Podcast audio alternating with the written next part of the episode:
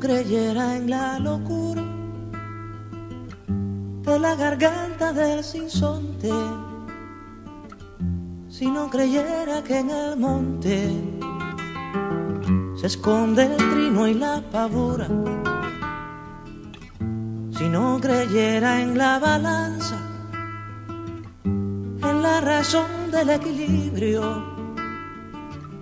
si no creyera en el delirio si no creyera en la esperanza, si no creyera en lo que agencio, si no creyera en mi camino, si no creyera en mi sonido, si no creyera en mi silencio, qué cosa fuera, qué cosa fuera la masa sin cantera un amasijo hecho de cuerdas y tendones, un revoltijo de carne con madera, un instrumento sin mejores resplandores que lucecitas montadas para escena. Qué cosa fuera corazón, qué cosa fuera, qué cosa fuera la masa sin cantera, un testaferro del traidor de los aplausos un servidor de pasado en copa nueva, un eternizador de dioses del ocaso, júbilo hervido con trapo y lentejuela. Qué cosa fuera corazón, qué cosa fuera, qué cosa fuera la masa sin cantera, qué cosa fuera corazón, qué cosa fuera, qué cosa fuera la masa sin cantera.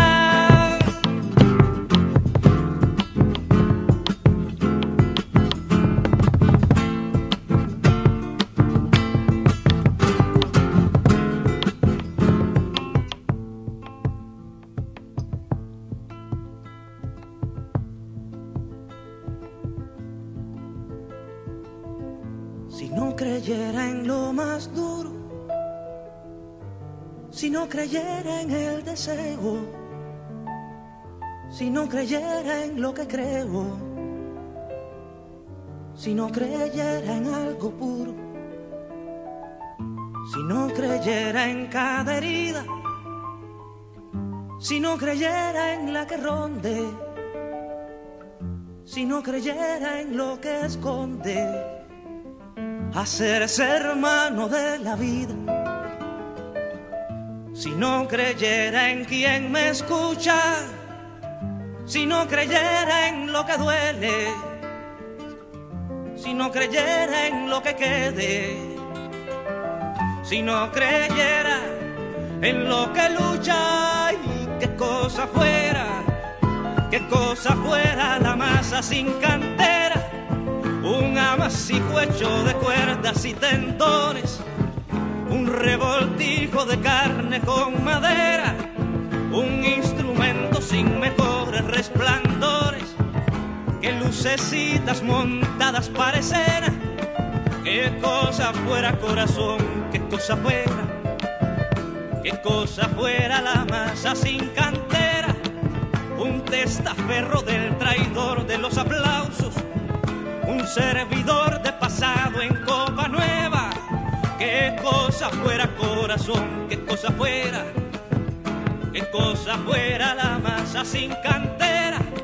un eternizador de dioses hervido contra... Buenos días Puerto Rico, bienvenidas y bienvenidos a otra edición de Dialogando con Beni. Este es su servidora Rosana Cerezo, regresando a ustedes en vivo luego de una pausa como de tres semanas de estar fuera del programa donde le doy las gracias al doctor José Molinelli Freites por eh, encargarse de este programa. Es para mí un gran honor tener al doctor Molinelli sustituirme cuando yo estoy en otras labores. En, este, en esta ocasión tenía bastante trabajo y no pude venir, así que eh, lo escuchaba junto con ustedes. Y al escuchar al doctor Molinelli, especialmente en ese último programa que lo dedicó a actualizar las noticias de la destrucción ambiental que hay en nuestro país ahora, esta eh, vergonzosa mafia que se ha instalado en nuestro gobierno, que se lucra de usar este, esta isla y este paraíso como si fuera el el patio trasero de la casa de ellos, del cual eh, se van a lucrar vendiéndolo y llenándolo de cemento. Eh, eso es lo que está pasando en nuestro país y esas voces, como la del doctor Molinelli, eh, estaban también Pedro Cardona Roy y Ariel Lugo. Y tantas de esas voces se formaron y forman a nuestra juventud en la Universidad de Puerto Rico la universidad pública, también en otras universidades de, nuestro país. Así que es mucho lo que le, le, debemos a la Universidad de Puerto Rico desde nuestros orígenes como un país moderno en el siglo XX y todavía ahora en, en el siglo XXI mirando a futuro. Y sin embargo, de la misma manera que desacran y picotean en pedazos eh, a nuestro país, el territorio geográfico. Así también lo han hecho con la Universidad de Puerto Rico. Y ahora, como sabemos, hasta el recinto de ciencias médicas está en peligro de, de perder su acreditación. Esto es debido a en gran parte a, unos recortes que ya son insostenibles sin sencillamente quitarle el aliento a la Universidad de Puerto Rico y así quitarle también el aliento al, país. Esta canción con la cual comenzamos eh, de Silvio Rodríguez eh, habla y nos hace cuestionar en lo que creemos y si no tuviéramos principios y si no creyéramos en los valores que proclamamos eh, entonces, ¿de qué sirve? ¿De qué sirve esta vida? ¿De ¿Para qué estamos aquí? Eh, y dice, si no creyera en quien me escucha, si no creyera en lo que duele, si no creyera en lo que quede, si no creyera en lo que lucha. Eh, eso es, esos son los versos que nos convocan aquí hoy, porque yo creo en ustedes y ustedes espero que no dejen de creer en ustedes mismos y mismas. Eh, la lucha por salvar a la Universidad de Puerto Rico cada vez cansa más. Yo me imagino que las personas que están en las trincheras eh, siguen con la misma fe, pero mucho cansancio, porque yo llevo ya casi 10 años en este programa y en esos 10 años incansablemente he invitado a personas universitarias y universitarios que vengan a hablar de la Universidad de Puerto Rico en su defensa y he visto eh, cómo cada vez la, la, cuesta se hace más empinada. Así que hoy decidí que em, habría, podríamos hacer otro problema sobre todo, otro programa sobre todos los problemas en la Universidad de Puerto Rico, pero entiendo que nos toca repasar la historia y entender lo que estamos defendiendo, ¿verdad? ¿Por qué esa masa? ¿Por qué estamos aquí? ¿Por qué decimos que hay que defender la Universidad de Puerto Rico? Y estando yo fuera, eh, la Universidad de Puerto Rico cumplió 119 años de aniversario desde su fundación. Por eso el programa de hoy lo vamos a dedicar a la historia de la Universidad de Puerto Rico, desde su fundación hasta ahora. Claro, vamos a repasar unos hitos en esa historia y para ello es un gran placer recibir a dos estudiosos de la educación superior en Puerto Rico personas comprometidas con la Universidad de Puerto Rico. Ellos son el profesor Rafael Aragunde, quien fue rector de la Universidad de Puerto Rico de Calle y secretario de Educación, y ahora es profesor de filosofía en la Universidad Interamericana. El profesor Aragunde es autor de varios libros, entre ellos eh, uno titulado Sobre el Universitario y la Universidad de Puerto Rico, y otro llamado La educación como salvación en tiempos de disolución. Y eso es como una pregunta. También nos acompaña el profesor Waldemiro Vélez Cardona. Él tiene doctorado en ciencias económicas y es un estudioso de la educación superior de nuestro país. El profesor Vélez Cardona es profesor de ciencias en el Departamento de Ciencias Sociales de la Universidad de Puerto Rico, recinto de Río Piedras. Entiendo que ya debemos tenerlos a ambos en línea. No sé si me ven. Buenos días a ambos profesores. Yo no te veo, yo veo a Rafa nada más. Muy buenos días, muy buenos días. Eh, ¿Tú me escuchas? ¿Se me escucha? Sí, sí, lo escucho. No, eh, veo solamente la, la, cabeza y los libros. Hay que adaptar la cámara y tal vez a, al profesor Vélez, eh, que no me ve a mí, pero yo lo escucho a él, así que ahorita ¿Se ve mejor ahora? Ahora sí lo vemos bien, profesor Aragunde. Muy buenos días. Buenos días y, gracias por tenernos aquí para hablar sobre cosas tan interesantes siempre es un placer volver a, reflexionar sobre estos asuntos de tanta importancia para, Puerto Rico. Así es, gracias a usted, profesor Aragunde. Y profesor Vélez Cardona, ¿me escucha? Sí, te escucho muy bien. Perfecto. No te veo, pero te escucho. Pues tal vez ahorita le damos al botón de la cámara o algo así. Eh, con, el profesor Vélez. Ok. Bueno, pues vamos a arrancar con el tema eh, y es la historia de la Universidad de Puerto Rico que tuvo un, hace poco su cumpleaños número 119. Eh, y tuvo ese cumpleaños en medio de paros, eh, de, varios recintos, en medio de la noticia de que el recinto de ciencias médicas podría perder su acreditación, algo que sería trágico para el país.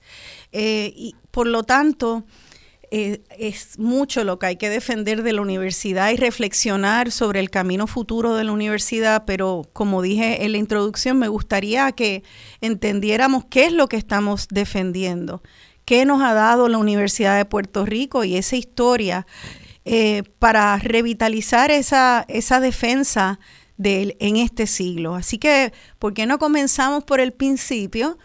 Y nos podemos tal vez remontar al, hace 119 años atrás. Eh, creo que eh, cualquiera de los dos eh, que quiera comenzar, mi pregunta también es, ¿no había, no había una universidad hasta que llegaron aquí los estadounidenses? O sea que bajo los, los españoles, ¿qué pasaba?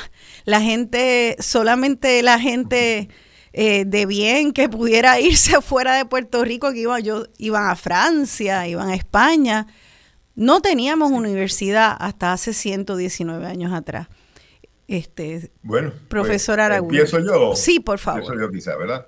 Bueno, eh, es muy cierto lo que tú dices. Eh, España no nos dio una institución universitaria hubo intentos aquí en Puerto Rico de, conseguir ese, permiso eh, y se dieron eh, batallas, eh, más bien de carácter naturalmente intelectual, cultural, por, establecer, porque se estableciera una, una, institución universitaria en Puerto Rico. Mientras tanto, las familias con ciertos recursos económicos, tienes toda la razón, después de que los hijos terminaban una especie de bachillerato, quiere decir, de escuela superior, pues pasaban casi siempre a ciudades españolas donde había universidades que, todo el mundo conoce, las universidades de, las grandes ciudades españolas, y así tuve, qué sé yo, a, un Manuel Alonso, autor del Jíbaro y una figura tan importante del siglo XVIII, pues estudiando en Barcelona, ¿no? Tuve a Hostos, eh, que también provenía de una familia no rica, pero sí, ciertamente con cierto, cierta, ciertos recursos, pues Hostos eh, va también a España eh, eh, a estudiar, ¿verdad? Porque frecuenta, a estudiar el, la escuela superior o el bachillerato, terminarlo, porque frecuentemente iban allá y no les convalidaban todos los créditos y tenían entonces que coger uno o dos años este, los cursos que allá le ofrecían con, con profesores que tenían, ¿verdad? Toda la, toda, toda la, la, la autorización y los documentos adecuados. Aquí en Puerto Rico, pues se hacían de tripas corazones y vuelvo y te digo, a, cierta edad, entonces a los 14, 15 años se, iban muchos a, a, España, pero iban a Cuba también, iban también a Venezuela, es decir, que, que no solo era ir a España. Y el primer puertorriqueño que, que estudió en una universidad americana eh, eh, afropuertorriqueño fue eh, Barbosa, que no, que como sabemos en aquella época, pues para una persona afrodescendiente estudiar en una institución universitaria era un problema. Barbosa estudió en Michigan, ¿no?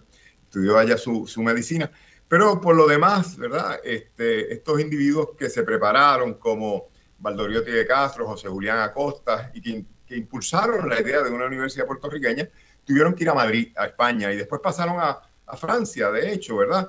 Se me olvidaba, Ramón Emeterio Betances también, ¿no? Ramón Emeterio Betances estudia en Francia, eh, su, hace su carrera eh, de medicina en Francia. Así es que efectivamente, eh, igual que pasaba con la juventud puertorriqueña, que apenas recibía atención educativa, pese a que ya la ilustración pues, exigía de los gobiernos que, que se fundaran instituciones públicas dedicadas a la, a la, a la instrucción de jovencitos, de, de, de niños, ¿verdad? pues en Puerto Rico estábamos muy mal, muy mal, muy mal, ¿verdad? Cuando se van los, los españoles, cuando, cuando los americanos nos invaden eh, y los españoles se van, no hay no hay, no hay, no hay ni edificios que uno pueda decir aquí, aquí se enseñaba, porque se enseñaba en los campos, en las casas, en las casas de estudio, como les decían, ¿verdad? Que, que conseguían eh, las, las distintas, los, distintas, los distintos pueblos para que en ellas se diera clase y frecuentemente la clase se le daba a niños que tenían 7, 8, 10, 12, 13. No se conocía mucho el concepto de, de grados. Así que, que fue un cambio extraordinario. Se van, los, se van los españoles, invaden los americanos. No hay nada en el ambiente en ese 1898 hasta que unos papás deciden reunirse en el, en el Tapia, en el viejo San Juan, a exigirle a los americanos que, que instauraran un sistema de educación. ¿no? un sistema de educación este, lo más pronto posible porque los muchachos no estaban cogiendo clases, no, o sea, no, había una especie de parálisis en el, en el país y ahí empieza el, el, régimen estadounidense, comienza entonces a importar educadores de cierto prestigio, hay que decir, ¿verdad? Los educadores que los Estados Unidos nos mandan son educadores que allá en los Estados Unidos habían estudiado en universidades de mucho prestigio y habían, habían sido reconocidos por la las aportaciones que ya aún jóvenes eh, ya hacían. ¿no? Eh, se funda entonces la, la, escuela pública, ¿verdad? Prontito, por ahí en el 99. Hostos está en Puerto Rico. Lo triste del caso es que no, no cuentan con Hostos, eh, no, no, no lo llaman, él, ¿verdad? Él, comienza por su cuenta a fundar unos institutos de educación nocturnos para, para obreros en distintos pueblos, Juanadía, Mayagüez, etcétera.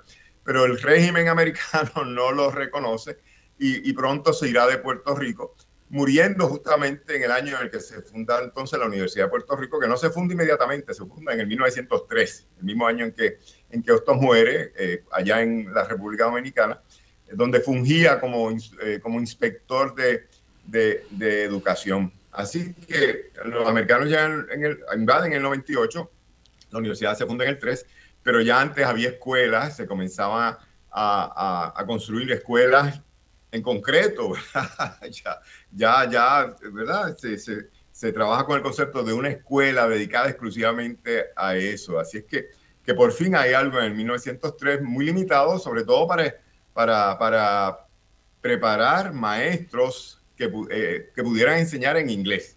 Porque no es tan solo, ¿verdad? La fundación, era la fundación con el interés de adelantar las metas del régimen estadounidense. O sea que... Y por ahí pues, eh, pues comienza. Y, y, y, para hacer una pausa, entonces, no era como tal, eh, eh, había ya un sueño de una universidad, pero en realidad lo que comienza es más bien como esta academia para, para empezar a enseñar inglés y no es tampoco donde conocemos ahora el recinto de Río Piedras, el primer recinto, ¿verdad? Si nos puede explicar un poco de eso, ¿dónde es que empieza este germen de la universidad? Bueno, había eh, ya, ya en muchos países ya había lo que se llama la escuela eh, normal, que era donde se preparaba se preparaban los maestros eh, en dos años de estudio. En Puerto Rico se fundó una escuela normal allá en Fajardo antes del 1903, ¿verdad? Y, y, ya allí ya se comenzaba a preparar maestros, pero entonces... 1900, la, 1900 fue. En 1900. Este, ahí ya, pues entonces ya la, la, hay, más, hay más ambiente, por decirlo de esta, de esta forma, y pronto eh, se trae a, a, Río Piedras, ¿no? Se trae a Río Piedras, quizá Gualdamiro quiere, quiere ampliar sobre eso. ¿no? Sí, yo, yo, quería ir un poquito, un poco para atrás, porque en realidad había un, una intención, un deseo, un, eh, era una quimera tener una universidad en Puerto Rico. De hecho, eh, en, tiempos de España hubieron por lo menos nueve instancias en que el Papa o el gobierno español consideraron la instalación de una universidad. De estas, solo dos de ellas tuvieron algún relativo éxito y muy poco en realidad. Eh, de hecho, en 1532, el Papa Clemente VII emite un breve Splendid Die que autoriza a los, frailes, a los frailes dominicos a crear dos universidades, una en el convento de San Juan y la otra en Santo Domingo. Y es esa universidad en Santo Domingo, ¿verdad? Las primeras instituciones que se, se crean en, en, América, ¿verdad? Eh, eh, definitivamente, pero la de Puerto Rico no llegó a, a desarrollarse. Eh, ese documento papal pues tenía la intención evidentemente de validar los cursos de estudios generales que se venían ofreciendo ya en el convento dominico de San Juan desde 1528. Eh, no se sabe por cuánto tiempo se ofrecieron esos cursos porque eh, lamentablemente y, y por qué no se llegó a fundar esa universidad que ya tenía un aval papal, pues los documentos que estaban relacionados con eso se destruyeron a un fuego. Entonces ya tenemos, sabemos la historia de Puerto Rico, que los fuegos han destruido parte de nuestra documentación histórica en varios momentos y en este pues es, uno de esos casos. Pero en el siglo XIX ya los criollos también expresaban insistentemente un interés de que se funda una universidad en Puerto Rico. Y así se evidencian las peticiones que le hacen los cabildos a Ramón Pablo y Girat en 810 sobre todo, eh, de que haga gestiones con España como representante ¿verdad? De, de Puerto Rico para que se funde una institución en Puerto Rico para la que ya incluso tenían apoyo financiero. Eh, o sea que no les implicaría en aquel momento, según ellos entendían, un, costo adicional a España, sino que los propios eh, puertorriqueños estarían financiando esa institución. Y pues lamentablemente el gobierno español hizo caso omiso y no se llegó a fundar esa institución. Eh, aunque habían unos cursos que, como decía Rafa, con la Universidad de La Habana, se tomaban unos cursos aquí, otros cursos en La Habana y se daba un grado que lo daba la Universidad de La Habana. No había en Puerto Rico ninguna institución que diera grado, aunque daba cursos que se consideraban como educación universitaria y por eso cuando se complementaban con los de La Habana, teníamos entonces ya un grado académico eh, formal. Qué interesante. Eh, eh, me, me, quedo, pienso entonces, pues sí que había una clase criolla de, de puertorriqueñas y puertorriqueños que estaban exigiéndolo. Hubo esos intentos, no, nunca se dio, no se formalizó. Llegan entonces los estadounidenses aquí a Puerto Rico, invaden y empiezan pensando en esa universidad como una herramienta de asimilación a los valores anglo-estadounidense. Yo me pregunto si desde esos comienzos había una tensión entonces entre esos puertorriqueños criados eh, en, en la cultura hispánica y las intenciones de esta universidad más estadounidense, entonces con una visión estadounidense. Me parece que desde el principio tiene que haber habido algún tipo de tensión. Por un lado, qué chévere se está empezando esta institución y por otro lado, wow, es para enseñarnos inglés y es para americanizarnos. Eh, eh, me lo estoy inventando, es una especulación, ¿verdad? Pero ¿hay algo en la historia que demuestre eso?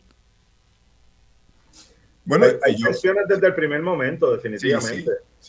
y esas tensiones no se han acabado todavía tampoco, son, sí, pero son unas tensiones que, que fueron muy fuertes en unas épocas, particularmente esos 30 y 40, ¿verdad? Tensiones de, la, de la puertorriqueñización puertorriqueña o, como decía Benítez, ¿verdad? Universal. Ya. Eso se lo hablamos quizás un poco más tarde en la conversación. Pues el, el, hecho, el hecho es que hubo tensiones desde un principio, ya a finales de la segunda década, comienzo de la tercera, quiere decir finales de los, eh, por allá de 18, 19, 20, 20, ya hay huelga, ya hay, ya, hay, ya hay movimientos estudiantiles, hay movimientos estudiantiles reclamando entonces la utilización del español. Todos los, todos los documentos, por lo menos los que yo he manejado cuando he trabajado estos temas, están escritos en inglés, ¿no? Están escritos en inglés. Así es que hay una tensión desde un principio. El estudiantado que, que históricamente eh, lo, podemos ver, sobre todo en el recinto de, de Río Piedra, eh, siempre eh, supuso mucha resistencia frente a frente a, ¿verdad? al interés de los estadounidenses pues por, por implantar eh, una, una, una, una, cultura eh, distinta a la, a la, nuestra. Y eso eventualmente va a llevar a la, a la, a la huelga, perdón, a, los primeros cambios históricos de cierta profundidad en la, en la universidad que se dan por allá por el 1925. Eh, y ahí no están solo involucrados estudiantes, ahí están también involucrados este, políticos, ¿no? De, las distintas orientaciones eh, partidistas en Puerto Rico, interesados naturalmente ya en meterse dentro de la universidad, eh, participar en, los asuntos desde, su perspectiva, adelantar, adelantar sus metas. De hecho, el, primer rector que, tenemos, ¿verdad? Eh, que no es a la misma vez comisionado residente, comisionado residente, ¿no?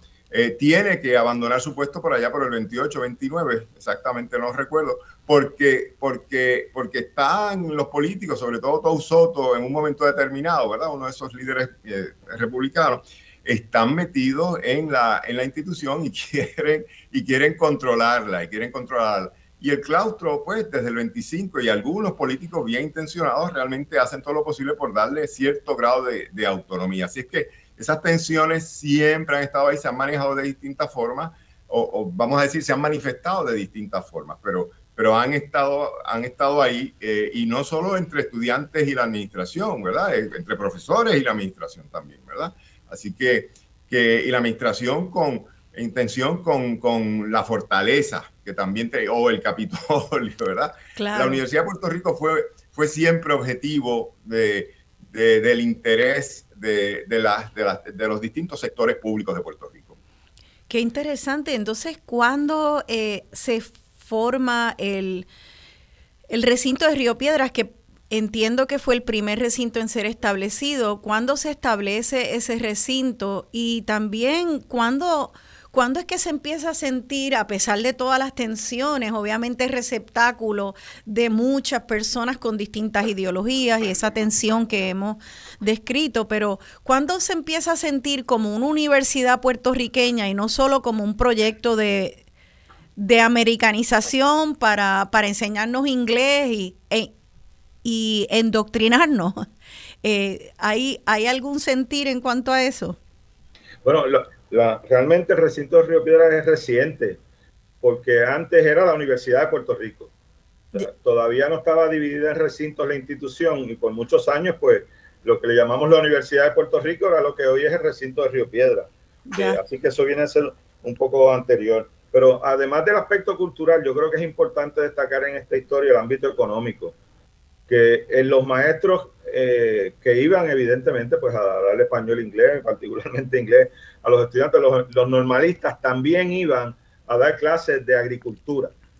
O sea, el propósito que tiene también la universidad, y por eso se crea también tan temprano, entonces, que estaba, esa función la tenía la Universidad de Puerto Rico, que era lo único que existía, y se hacía en Río Piedra, pero entonces se traslada a Mayagüez en 1911 como Colegio de Agricultura y Artes Mecánicas, y el ámbito ya de la agricultura y las artes mecánicas, pues la asume mayormente esa unidad, pero desde el 2000, desde 1903, perdón, esa función la, la tenía la Universidad de Puerto Rico y era muy importante. O sea que los normalistas tomaban cursos de agricultura y no solamente iban a enseñar español, inglés y matemáticas, sino también agricultura. Así que hay un proyecto también económico, además de cultural, en la creación de la, de la universidad. El, señalamiento que hace eh, Rafa a mí me parece importante en 1925.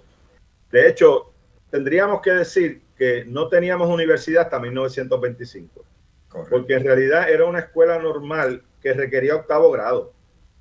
Y lo que hoy nosotros entendemos por universidad requiere 12 grados de, de estudios, ¿no? Y en aquel momento no se requerían. Además, en dos semestres y un verano, alguien toma, tenía un título de normalista y se graduaba. Y la mayoría, todavía en esa época, la mayoría de los estudiantes eran normalistas. Aunque ya empezaban a haber estudiantes de administración de empresas, luego derecho, etcétera. Pero los primeros años eran fundamentalmente la gran mayoría normalistas. Por eso, para decir que tenemos una universidad como la conocemos hoy, habría que ir a la reforma del 24-25, en donde, como también señala eh, Rafa, se, se crea, eh, se, se, separa, ¿verdad? La gestión rectoral del de, eh, secretario de Educación es lo que se hace con, la ley inicialmente de educación en Puerto Rico y cuando se crea la universidad pues se da esa función.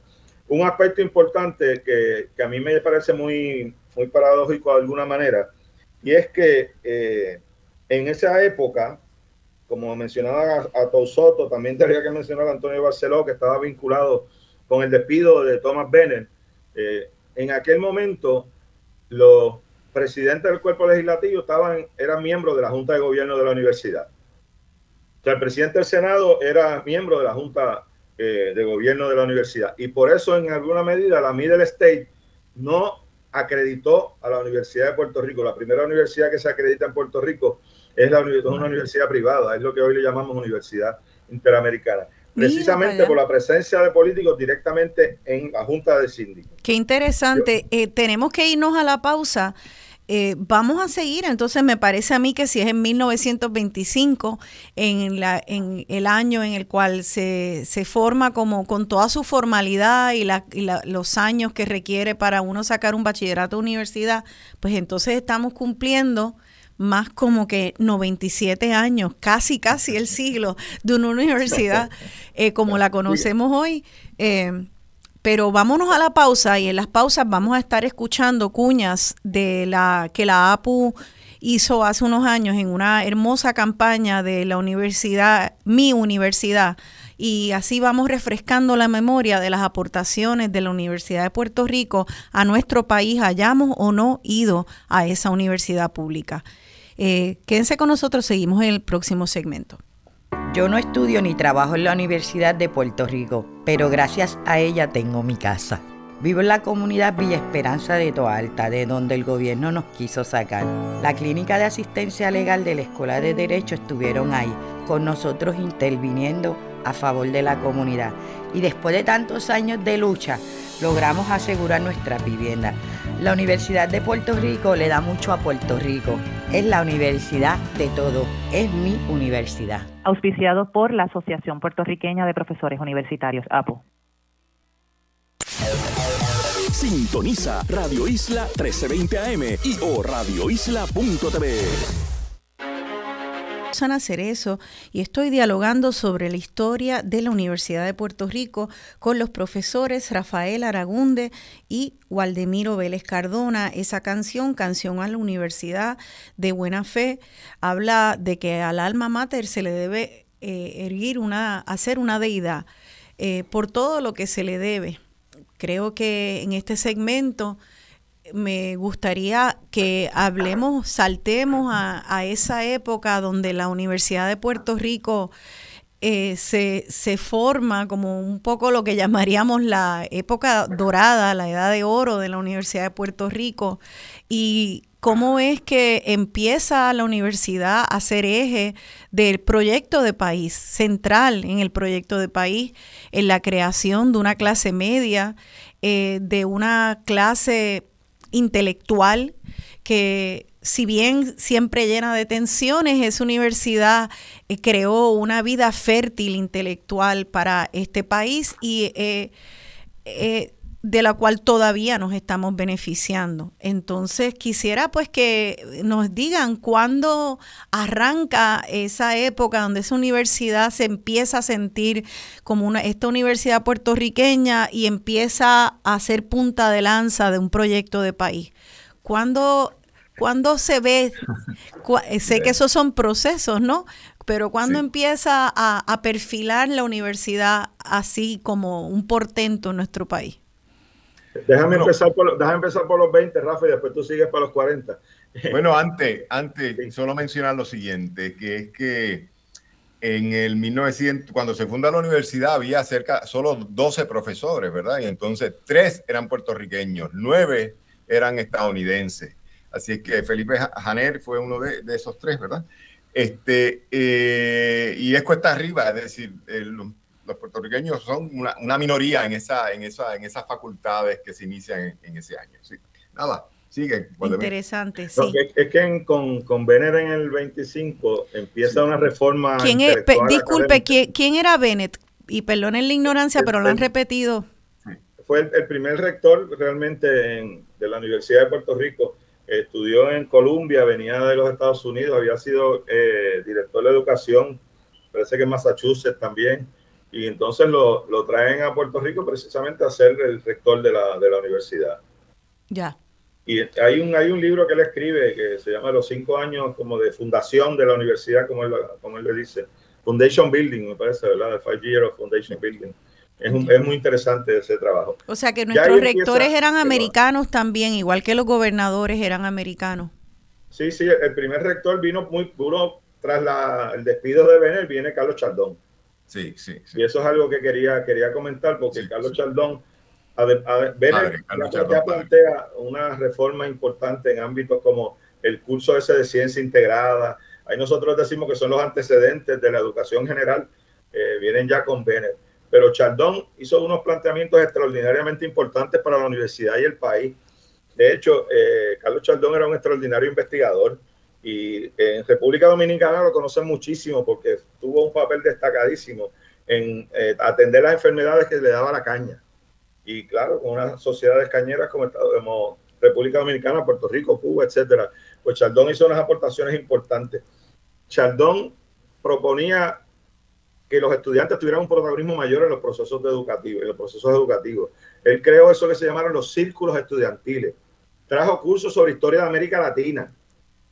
Chaldón lo que pasa es que estuvo muy poco tiempo y el tiempo que estuvo estaba más fuera que adentro, porque ahí estaba, recordarán el plan Chaldón, y también, ¿verdad?, vinculados con la PRERA y la PRA, todos esos proyectos eh, le tomaban muchísimo tiempo a Chaldón, y quien fue entonces el rector interino por más tiempo, pues fue José Osuna. Juan José Osuna es el que sustituye a Chaldón. Pero los planes y los proyectos que están en varias revistas en Puerto Rico eh, de Chaldón para el desarrollo de la universidad fueron extraordinariamente valiosos.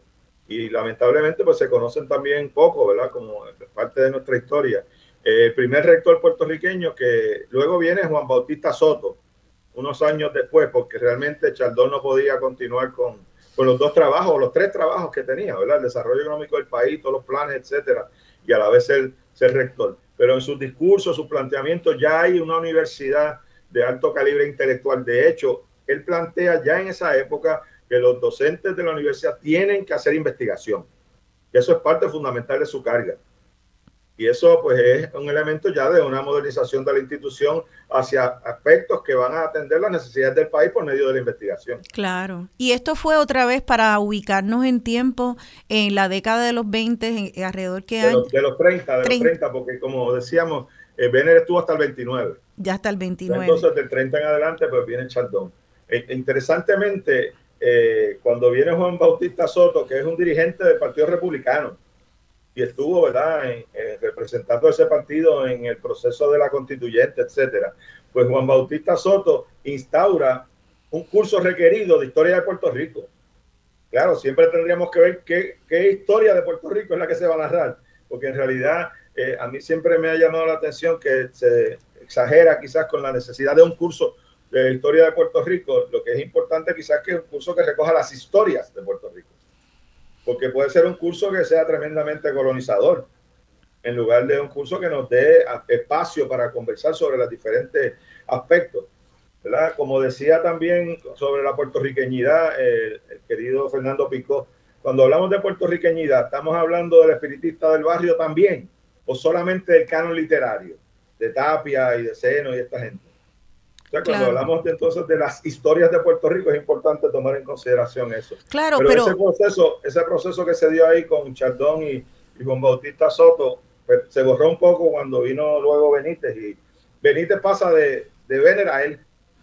No sé si tú coincides conmigo. Pero, pero es interesante porque me parece a mí que eh, ese planteamiento que, que haces, Waldemiro, eh, sobre la historia y las historias de Puerto Rico, claro, que es importantísimo, pero que a la misma vez dentro de ese contexto eh, de los años 30, aunque fuera una visión histórica eh, tal vez medio colonizadora o excluyente de las distintas historias y no representativa, sigue siendo un hito importante que se es como un rompe, un rompe rompe agua, el hecho de que se hable de una historia de Puerto Rico. Ya no es la escuela para venir a enseñar inglés y adoctrinar, sino que por lo menos eh, se hace un reconocimiento de que se debe estudiar como una identidad, una historia, que sea problemática y que nuestra análisis moderno podamos criticarlo válidamente, sí, pero sigue teniendo una validez histórica. Yo, yo no quisiera ser injusta también de, venir con criterios y reglas del siglo XXI eh, evaluando, más allá de que sea válido eh, el, decirlo y el explicar que era una visión excluyente, pero era fue importante, ¿no? Bueno, déjame... perdona, Rafa, no, no tenemos evidencia histórica de las razones por las que se eliminó porque era requisito para todos los estudiantes en ese momento y de ahí en adelante ya no lo ha sido. La historia de Puerto Rico, ya Rafael Aragunde, sí. Sí, bueno, este, en los años 20 hay tensiones también porque a mediados de los años 20, justo cuando Benner llegue, ¿verdad? Este, porque se crea, se crea eh, lo que se llama eh, la Escuela eh, de Estudios Hispánicos, ¿verdad? La Facultad de Estudios Hispánicos. Que es realmente el gesto puertorriqueñizador, mm, mm, quizás más, más, más, contundente de esa reforma del 24-25. Y esa, esa facultad va a ser dirigida, va a ser dirigida por Pedreira, ¿no? Allí está eh, Concha Meléndez también, que es una profesora muy prestigiosa en ese momento, ¿verdad? Que no simpatiza mucho con el, con, con el nacionalismo, ¿verdad? que, con el que se identifica Pedreira en los comienzos, es más, eh, se orienta más, ¿verdad?, hacia, hacia el mundo eh, americano, ¿no? Eh, pero ese departamento a partir de entonces, no, no, a partir de entonces, porque llevábamos unos años trayendo gente de los estados, trayendo grandes hispanistas que, que, además de visitar Puerto Rico, a veces visitaban también los, los Estados Unidos y aquí se organizaron cursos eh, de mucha repercusión eh, sobre cultura hispánica en, aquellos años, cuando Pedreira eh, dirige entonces ese departamento, que va a ser probablemente la manera en la que la Universidad de Puerto Rico se va a dar a conocer, ¿verdad?, en el mundo hispánico y en el mundo latinoamericano. Qué interesante. Luego la intervención de Chardón, eh, a mí siempre me ha parecido muy interesante por todo lo que ha dicho el, profesor eh, Waldemiro Vélez, eh, pero también porque, porque no discrimina, ¿verdad? Es decir, él es un científico bien consciente de la importancia cultural de la ciencia, ¿verdad? Y entonces no hay en él lo que posteriormente quizás perciba uno en, Benítez, ¿verdad? Hay Benítez siguiendo a Ortega y Gasset, ¿verdad? Muy dados entonces a despreciar las, ciencias, las ciencias naturales, porque ellas no proveen de ese contexto cultural que, también tiene su validez, ¿verdad?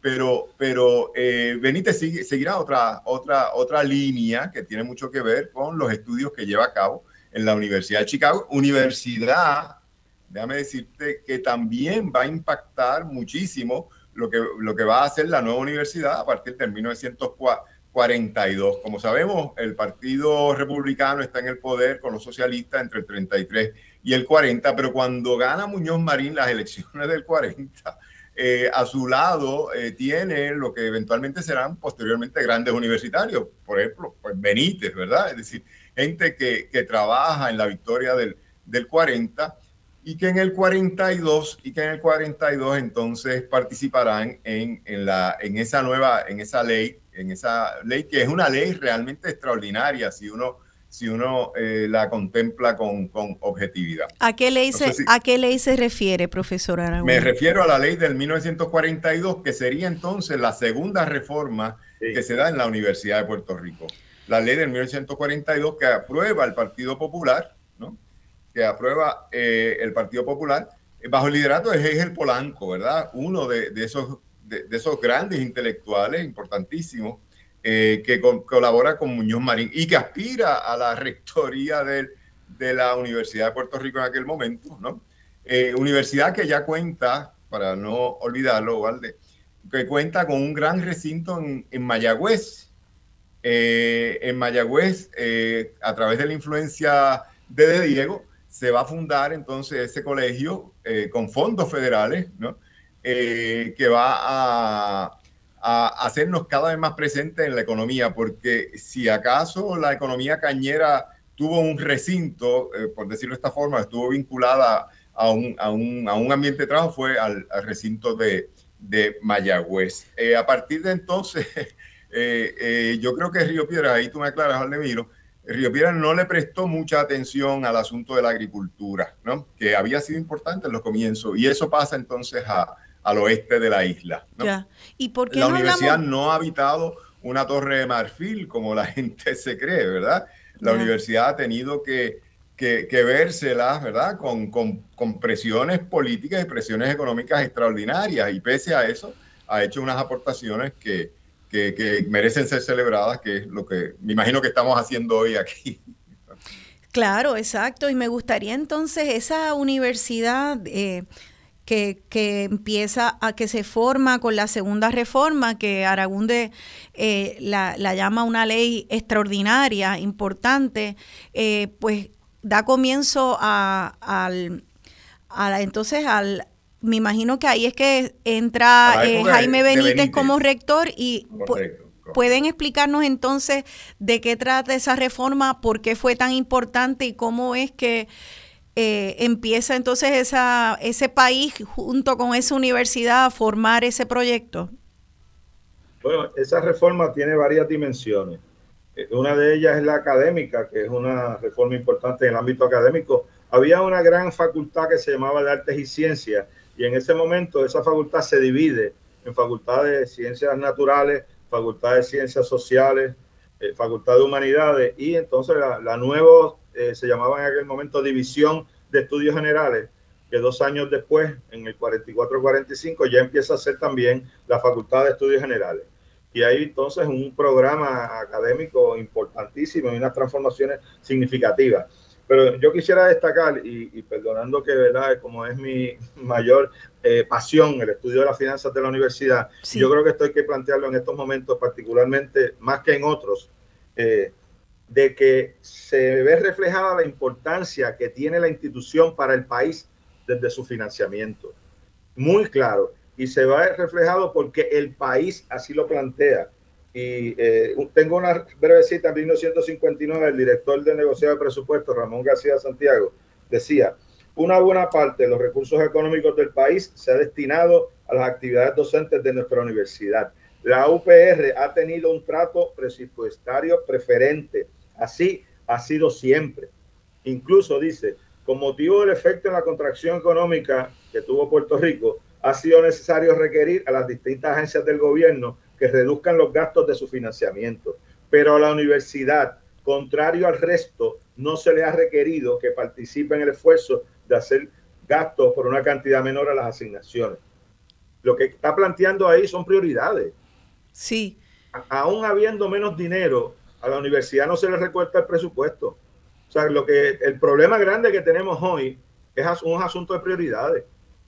Claro, entonces... Eso, hay que destacarlo. Sí, claro, que lo que vemos es un gobierno que entiende a la Universidad de Puerto Rico como tan indispensable que no se toca, ¿verdad? Y yo creo que, que está dispuesto a cortarle a cualquier otra agencia de gobierno, pero con, con esa prioridad muy clara y creo que es el comienzo o tal vez se, se acaba de cuajar y fortalecer lo que eh, el profesor Vélez Cardona me explicó como un contrato social entre el gobierno de Puerto Rico, la sociedad y la Universidad de Puerto Rico. Un contrato social donde se entendía que sí que la UPR, como dice esa canción, eh, eh, es una deidad, era era el corazón de Puerto Rico. Eh, ¿Qué es lo que sucede a raíz? O sea, ¿qué, ¿qué, empieza a verse en concreto de ese contrato social? ¿Cómo se empieza a mover esa economía en los años 40 y 50? Explíquenos un poco, déjeme ver cómo estamos de tiempo. Tenemos unos cuantos minutos para desarrollar eso.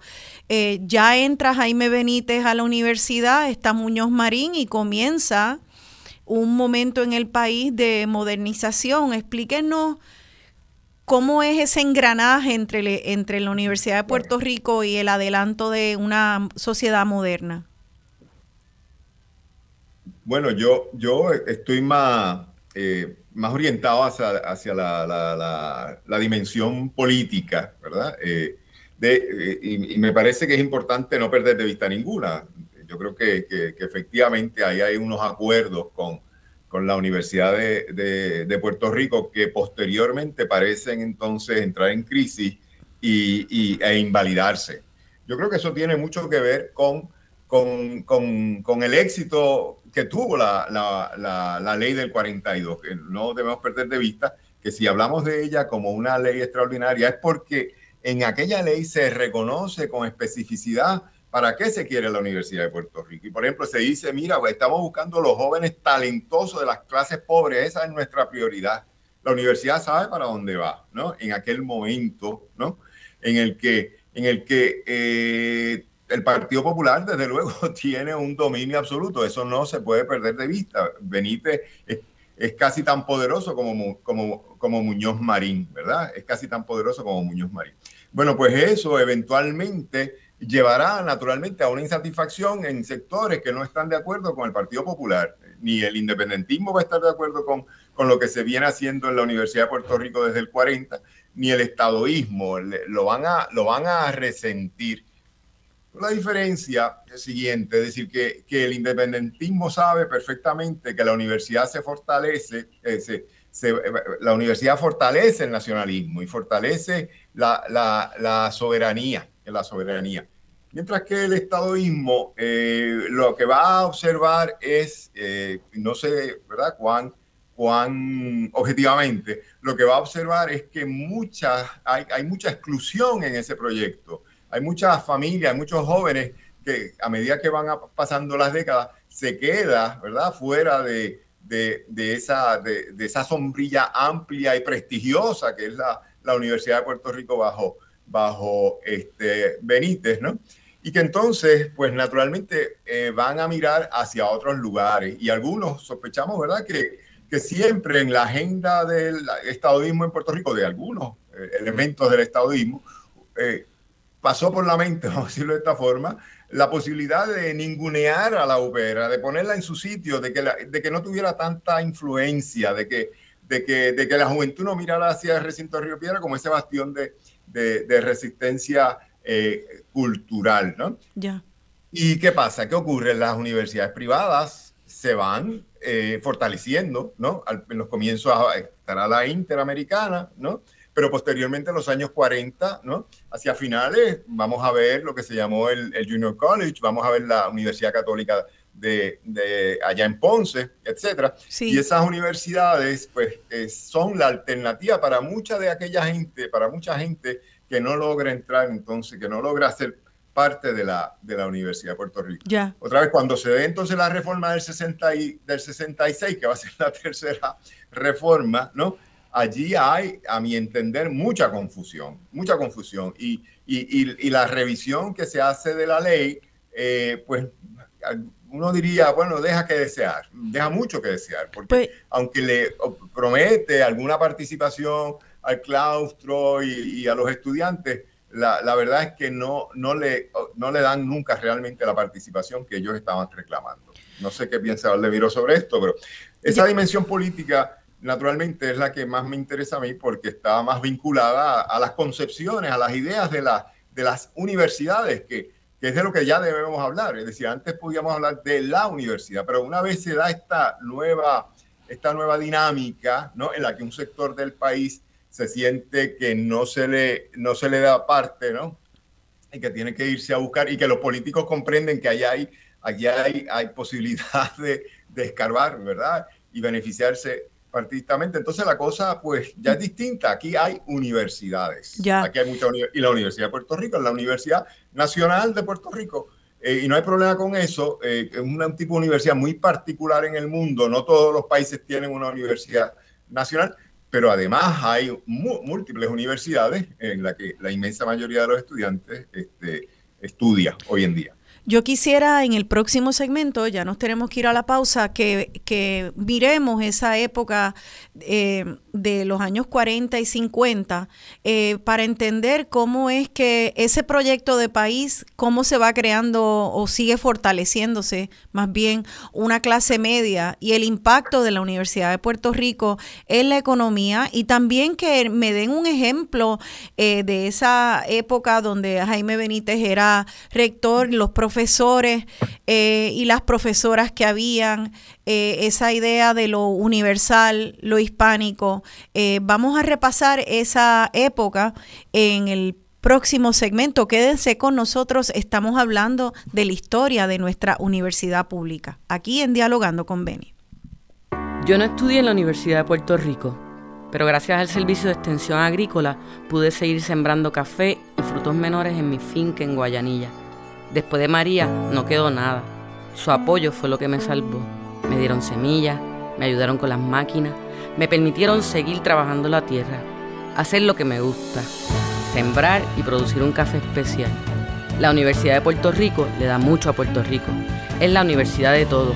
Es mi universidad. Auspiciado por la Asociación Puertorriqueña de Profesores Universitarios, APO.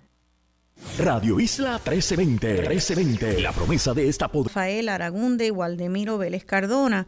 Esa canción que muchos conocen eh, es la canción de Roy Brown, eh, Mr. Con Macana, y pues la escogí precisamente porque es esa una canción que ilustra eh, esos tiempos de los años 60 donde Jaime Benítez era rector de la Universidad de Puerto Rico.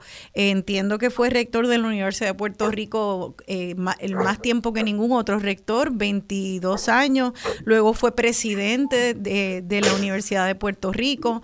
Eh, y fueron unos tiempos de muchas luces y muchas sombras y muchas tensiones, como todo el mundo sabe, entre ellas famosas huelgas, como eh, esa canción es como un pergamino histórico de ese movimiento de las huelgas estudiantiles, movimientos muy incendiarios, donde se veía esa, esos conflictos abiertos políticos e ideológicos en la Universidad de Puerto Rico. Pero también este, eh, fue eh, en términos del el estudio y, eh, intelectual de la cultura hispánica, un tiempo de oro. Fue ahí que Jaime Benítez recluta a grandes intelectuales de la de la guerra civil española, como que habían, estaban escapándose de esa guerra civil, como Juan Ramón Jiménez y al chelista Pablo Casals. Así que quisiera, eso es una época medular de la historia de la Universidad de Puerto Rico, que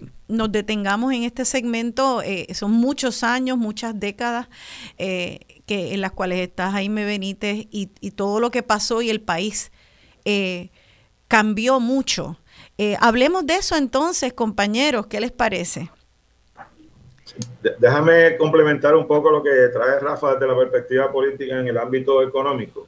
Y una de las cuñas que tú presentas me da un pie para ello, es que el servicio de extensión agrícola y también las estaciones experimentales agrícolas fueron parte importante de, de esa transformación del país hacia un mundo más industrial y hacia la agroindustria que fue eh, potenciando extraordinariamente eh, la situación de Puerto Rico.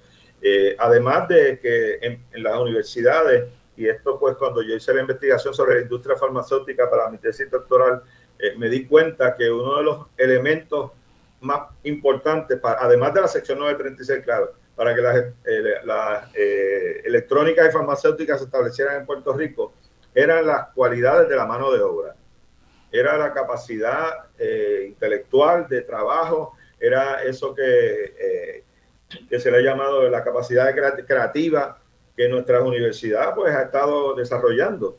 Así que eh, en el ámbito tanto económico, industrial, agrícola, como en los demás ámbitos, y una cosa que no debemos dejar pasar por alto es que la Universidad de Puerto Rico ha estado vinculada directamente con las necesidades del país. Es la Universidad de Puerto Rico la que hace las gestiones para que se cree una escuela de medicina tropical en Puerto Rico, que pocos años después se convirtió en recinto de ciencias médicas en 1950, donde se atendieron problemas fundamentales ahí, la bilharcia, etcétera. Se radicó en estos laboratorios. Yo creo que uno de los problemas que tenemos, Rosana, y por eso agradezco tanto estos espacios que nos estás dando, es que la gerencia de la universidad no ha sido de ninguna manera capaz de estarle explicando continuamente al país los extraordinarios logros que ha hecho esta institución. Eh, uno se pregunta muchas cosas que dice, pero si esto está pasando aquí, esto porque si eso fuera un billboard, si fuera una universidad privada, estaría puesto ahí y, estaría el país enterándose de lo que está ocurriendo y las cosas positivas. Y se está haciendo acopio ahora, antes no se hacía, pero se pasa entre nosotros. Nosotros recibimos continuamente eh, las grandes gestas de la universidad, pero el país no se entera. Entonces el país dice, bueno, pues, ¿para qué yo quiero la universidad si mis hijos no estudian ahí? ¿verdad? Ese era el planteamiento y por eso son tan valiosas las cuñas de la APU, que esperemos que continúen, continúen también. Pero en, en la Universidad de Puerto Rico, en todas sus facultades, se han hecho las investigaciones más importantes del país, tanto en el ámbito de eh, desarrollo de mecanismos para la descontaminación del agua y además desde una perspectiva más holística, eh, trabajando con las comunidades directamente. Eh, cuando el paso del huracán María, estaban todos los compañeros de la Facultad de Ingeniería Eléctrica trabajando en los campos y la universidad no le dio ningún reconocimiento y ellos no lo hacían por reconocimiento, es porque tienen compromiso con el país. Pero nosotros tenemos, yo le he dicho a varios presidentes, si yo fuera presidente me dedicaría uno o dos años a hacer acopio de las cosas que la universidad ha hecho por el país en toda su historia. Y después de eso iría a pedir que le aumentaran la fórmula, no para que me lo dieran, para que se diera la discusión pública. Pero uno ve los, los, presidentes que están por ahí no sé haciendo qué cosa, pero yo estoy seguro que no están haciendo lo que deberían hacer. Pues a mí me gustaría que vayamos a, que y, voy a insistir en, en, volver acá a, a la historia y, y, ver estos esos años donde de turbulencia, donde la UPR, yo creo que donde muchas de las personas que nos escuchan hoy eh, fueron estudiantes desde los 40 hasta los 60 es la demográfica que nos escucha ahora, son eh, muchos egresados y egresadas de la UPR en esas, en esas varias décadas, de, los, desde los 40 hasta los 70. Y ahí se dio, el Puerto Rico pasó por, por varias fases políticas. Y yo quisiera que hiciéramos un poco acopio, como dice el profesor Vélez, eh, de lo que sucedió en esas décadas medulares en nuestro país, este, tanto intelectual eh, y económicamente, ¿no? Eh, Aragunde, algún Sí, sí. Bueno, dato para eh, comenzar. Abonando, eh, abonando a lo que eh, Valdemiro Vélez plantea aquí, quiero recordar que el presupuesto de la Universidad de Puerto Rico era algo que había que pelear por él, había que ir a la legislatura en, los tiempos de Benítez, ¿verdad? Entre esos 40, entre, bueno, siempre fue así, ¿verdad? Pero, pero lo vivimos, pues, los que nacimos después de, de los 40. Este, la, la, la, la lucha dura eh, año tras año eh, de conseguir eh, pues, los recursos que se necesitaban para una universidad que iba reconociéndose cada vez más a, nivel, a nivel global, se, iba siendo cada vez más importante en Puerto Rico, ¿verdad? Como, como Vélez acaba de, de, de señalar. Bueno, pues si acaso hay una aportación importante en la ley del 66 que hemos perdido de vista, es la fórmula esa fórmula que comienza con un 6% de los ingresos al fisco promediable, ¿verdad? Eh, eh, eh, en dos años. Anteriores. sí, efectivamente. Eso le dio una garantía, una verdadera autonomía a la Universidad de Puerto Rico de, que disfrutamos los que entramos entonces al servicio de la universidad a finales de los 70, ¿verdad? Y comienzo de, los, de los 80. Allí había, y ese porcentaje fue creciendo. Ese porcentaje, me corrige Valdemiro, pero casi llega al 11% y la universidad no se metía con nadie y cuadraba sus presupuestos. Eso es lo que hay que decir, ¿no? Cuadraba su presupuesto. Es cuando las distintas administraciones comienzan a quitarle fondos, ¿no? Por aquí, porque todo lo que entraba al fisco, se, de, todo lo que entraba al fisco, se sacaba el promedio para, para pasárselo a la Universidad de Puerto Rico, que sabía que se podía dedicar con toda tranquilidad, ¿no? con toda tranquilidad a la investigación y a la enseñanza de los sectores que atendía, ¿verdad? No, y yo creo atendía que... todo, pero, pero atendía a unos fundamentales, ¿no? Pues quisiera que, que, hagamos esa, como esa lista, ¿verdad? Como pero eso, pero, unos, pero es que la autonomía, la autonomía dependía de eso, y eso fue lo que ocurrió, nos fueron quitando poco a poco, ¿verdad? Este, eh, fuentes de ingreso y, y nos quedamos a la intemperie. Hay que decir también, por otro lado, que hay que felicitar a la UPR, la UPR se le ha eliminado el 50% de su presupuesto en los últimos años y está todavía ahí y está, está eh, ufana, ¿verdad? Ufanándose, puede ufanarse de las grandes aportaciones que, que ha hecho en, ese, en, este, en este contexto tan, tan complicado de las crisis económicas que Puerto Rico lleva viviendo 20 años, que no, que no es del otro día, ¿verdad? Así que si a la Universidad de Puerto Rico la hubieran dejado tranquila y no le hubieran, que, no le hubieran quitado nada de esa fórmula, ni eliminado fuentes de ingresos, eh, sobre las que se determinaban, ¿verdad? La, la, fórmula. Sí. La universidad estaría bien, o sea, no es que, esté mal ahora, ¿verdad? Pero, pero estaría en todo su apogeo en estos momentos. Pero al quitarle, al irle reduciendo, la, la, la, la han destruido, la la han querido destruir, tengo que decir, porque otra vez tiene que llamarle la atención al país que aún con esos recortes, la universidad siga, siga sirviéndole bien a, a nuestra sociedad. Pues yo, yo creo que una de las cosas que me gustaría que habláramos es cuáles fueron los beneficios de cuando se eh, había ese contrato social, aunque se tuviera que luchar el presupuesto, había un presupuesto saludable que le daba autonomía al país. ¿Qué beneficios ha tenido para el país? Porque entro ahora aquí a, al chat de Radio Isla, las personas que están viendo en live, y hay unas, hay como dos bandos, los que eh, exaltan la labor de la UPR y los que dicen, no, ese presupuesto hay que seguir bajándolo, le cuesta demasiado a los contribuyentes, es mucho más barato para los contribuyentes que nuestros estudiantes vayan a las privadas. Óigame, eh, pero es que las privadas no tienen el recinto de ciencias médicas, ni tienen tampoco el, el, el ahora se me está escapando el nombre, pero el NOA, ¿no? Es para eh, cuando tuvimos los temblores y los terremotos y estos servicios científicos, o sea, y por eso, por esa ignorancia es que quiero que hagamos un poco acopio, porque no es una conferencia sobre, pero vamos a explicarle a esa señora que acaba de decir, ah, caramba, pero mejor es que vayan a una universidad privada, porque es muy caro un estudiante allá en la UPI. ¿Qué beneficios está, le da la Universidad de Puerto Rico y la Nacional con ese presupuesto que eh, eh, se está defendiendo al país que distingue a la universidad pública. Eh, profesor Vélez, unos ejemplos. Podríamos hacer tres programas para eso. Pero, por lo menos, por lo menos un cantito de programa. Sí, es, probable que esta señora que hace señalamiento no sabe que la red sísmica está en el recinto universitario de Mayagüez. No sabe que los internos de, que trabajan en ciencias médicas que son estudiantes de medicina, de nuestros estudiantes de medicina, salvan vida todos los días.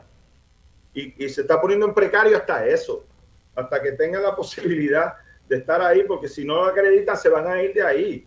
Entonces, esas vidas que están salvando, que las cuñas de la APU lo señalan en varias ocasiones. O sea, gracias a la clínica de, de asistencia legal y de derecho ambiental, nosotros no perdimos la playa de Pine Grove, que ya estaban unos hoteles metiéndose allí. O sea, podemos dar montón. Y ahora mismo hay un, un proyecto que se llama el proyecto del Yaguazo, descontaminando las áreas del río que están circundantes a Cataño con nanotecnología. O sea, ¿qué otra institución puede hacer eso en Puerto Rico? Y no solo están haciendo eso, están también haciendo serias, ferias científicas con los estudiantes de las escuelas públicas del área circundante para que cambie su relación afectiva con esos cuerpos de agua. O sea, además de descontaminar con nanotecnología. Y hay proyectos en estos momentos estudiando la cura del SIDA en el centro eh, que tenemos allí biomolecular. Pero el problema, como digo, la gente lo dice porque no se lo han dicho, no lo saben. Nosotros podríamos hacer una lista interminable de todas las aportaciones que ha hecho y está haciendo la Universidad de Puerto Rico en estos momentos y que la administración no ha sido capaz de explicárselo al país. Es claro, pues bueno, y, y yo quisiera, como el programa tiene un enfoque también a, a entender que cuando teníamos ese presupuesto, que ahora eh, ¿qué, cuáles, ¿cuáles eran los beneficios? Porque estamos hablando de lo que todavía nos queda, que podríamos perder, esencial, ir al centro médico. Hay tantas condiciones que los hospitales privados no pueden atender, que te dicen, vete al centro médico, corre al centro médico a atenderte, al cardiovascular, aquí, allá, para atenderte. Esa es la Universidad de Puerto Rico, gente. O sea, ah, que es muy caro. Ah, pues no la lleven al centro médico esa señora. Entonces, en ese momento vamos a ver si es muy caro este y es demasiado el presupuesto de, la Universidad de Puerto Rico. Pero yo creo que los beneficios los estamos recibiendo eh, eh, eh, y los tomamos por sentado y se empezaron a ver en esa época eh, también se empezaron a ver nosotros ahora, las personas que son egresadas de los años 40, 50, 60, 70, muchos de ellos nos están escuchando ahora, que podamos hacer ese inventario, aunque sea un momento, de qué cosas se, vio, se vieron en esa época de Jaime Benítez, después de la ley de 1942 de la Segunda Reforma que, podemos también estar invisibilizando y tomando por sentado y que sin embargo fueron pilares de nuestra sociedad. ¿Me pueden dar ejemplos también de qué beneficios se recibieron desde aquel entonces? Yo, yo empiezo, Rafa, brevemente también, porque hablé mucho ahorita. Es que en aquella época se traía a la principal intelectualidad del mundo a Puerto Rico a compartir con los profesores y los estudiantes aquí vino Oppenheimer, aquí vinieron premios Nobel continuamente, tanto en literatura como en medicina. O sea, teníamos una conversación eh, importante y habían colaboraciones en investigaciones con la mejor intelectualidad del mundo y los traíamos con esos fondos que nos daba el país, porque sabía el país que estábamos haciendo algo extraordinariamente valioso y que el tener en contacto, el que estar uno en una conferencia de un premio Nobel, eso no es algo que ocurre todos los días. De hecho, hace como 5 o 6 años se trajo un premio Nobel de Física al recinto de Río Piedra, eh, con unas fundaciones de científicos puertorriqueños que ayudaron en el proceso, porque no tenemos suficiente dinero para hacerlo. Eso ocurría aquí toda la semana. En esos años 40 yo tengo todavía un, colega con el que escribimos juntos, Manuel Maldonado Rivera, que trabajó en esos años 50 y él fue testigo y eh, lo hemos eh, puesto en varios libros, fue testigo de ese proceso Ahí la reunión ahora era con Oppenheimer, después la reunión era con Ramón, la reunión era con el otro. Eh, cosas que ya no se pueden hacer. Y yo, porque no hay presupuesto para hacerlas. A mí me interesaría este eh, que hacerle una pregunta en cuanto a, a la importancia de esa excelencia intelectual al profesor Aragunde, porque él es profesor de filosofía y eh, hay en estos tiempos de TikTok, Instagram, Facebook, donde todo me lo tienen que dar bien rapidito y si llega a los 30 segundos me aburrí, me aburrí, pues hay que entender y, articular algo que parece absurdo, que uno tendría que articular, pero ¿cuál es el beneficio de haber tenido una clase intelectual de esa excelencia? Bueno, eh, yo creo que se ha traído a colación, pero es bueno reiterarlo. Yo estoy fundamentalmente de acuerdo con, con Valdemiro, ¿verdad? Tú puedes trazar eh, una línea paralela entre el desarrollo económico de Puerto Rico y la Universidad de Puerto Rico. Yo creo que debe responder. La caña, el producto fundamental, pero el producto clave de, de las primeras décadas del, siglo, hasta los años 40, ¿verdad? Quizás, ¿no? Cuando eh, comienza a sufrir, ¿no? Eh, pero eh, los agrónomos venían de la Universidad de Puerto Rico, todo, o sea, el personal, y, había muchos agrónomos en Puerto Rico, porque esa era una de las industrias, o la industria fundamental en el país, salían de recinto de Mayagüez, ¿no? Es decir, no hubiéramos podido haber tenido esa, esa esa, esa industria cañera si no hubiera sido por la Universidad de Puerto Rico, recinto mayor. Segundo lugar, y la del ron, petroquímicas. La, del ron. Espérate. La planta piloto de ron en la Universidad por eso, de Puerto Rico. Por eso voy, voy. Las petroquímicas, la petroquímicas también, es decir, no hubiéramos podido haber hecho el intento, ¿verdad? Que hubo por eh, avanzar, ¿verdad? En ese, en ese, eh, por ese camino corren paralelo, es decir, la Universidad de Puerto Rico le provee el personal, planta piloto de ron, ¿no? Que, que Valdemiro acaba de, mencionar ahora. Y últimamente las farmacéuticas, las farmacéuticas, pero todo esto no se da en el aire, por eso las farmacéuticas también reciben recursos de estudiantes, o recibieron recursos y estudiantes de, de, la, de las distintas unidades del, del, sistema de la Universidad de, Puerto Rico. En cada uno de esos momentos estuvo la Universidad de Puerto Rico ahí proveyendo el recurso humano que, que, nos permitió vivir más o menos. Es justamente cuando se desmorona el proyecto político, pues naturalmente la universidad ha tenido que sufrir porque van paralelas. En la medida en que no hemos podido ahora mismo, y Valde hace referencia muy justa al liderato de la Universidad de Puerto Rico, que no ha salido a defenderla, ¿no? Pero el día que la Universidad de Puerto Rico vuelva a tener claro, o sea, y, quienes se lo pueden permitir, ¿verdad? Eh, eh, que son los políticos en la legislatura, cuando vuelva a tener, pues va, a hacer el análisis pertinente como para volver a estar presente como lo estuvo en los momentos en que el país realmente eh, tenía recursos económicos y podía aspirar a, a, seguir avanzando. ¿no? Así es que en cada momento tú te vas a encontrar con, con universitarios, esos universitarios que hacen, que, que, que, hacen operaciones de todo tipo en el centro médico, son, habrán ido allá afuera a, a prepararse, pero son la inmensa mayoría de ellos preparados por la Universidad de Puerto Rico. Allí estudiaron. Eh, Otro eh, dato es que cuando comenzó el proyecto de industrialización, el 75% de la gerencia era norteamericana. 20, 25 años después, el 90% de la gerencia de esas farmacéuticas, electrónicas, de equipo médico, eran puertorriqueños, egresados de nuestras instituciones. Y eso, de la Universidad de Puerto Rico. Y eso es, eso es eso es que hay que subrayar lo que eso significa, porque eso significa que entonces eh, la Universidad de Puerto Rico fue eh, la institución que dio el gran empujón para, para que se creara una clase profesional, empresarial en Puerto Rico, un país que iba despuntando como que iba a tener autonomía económica, que iba a generar...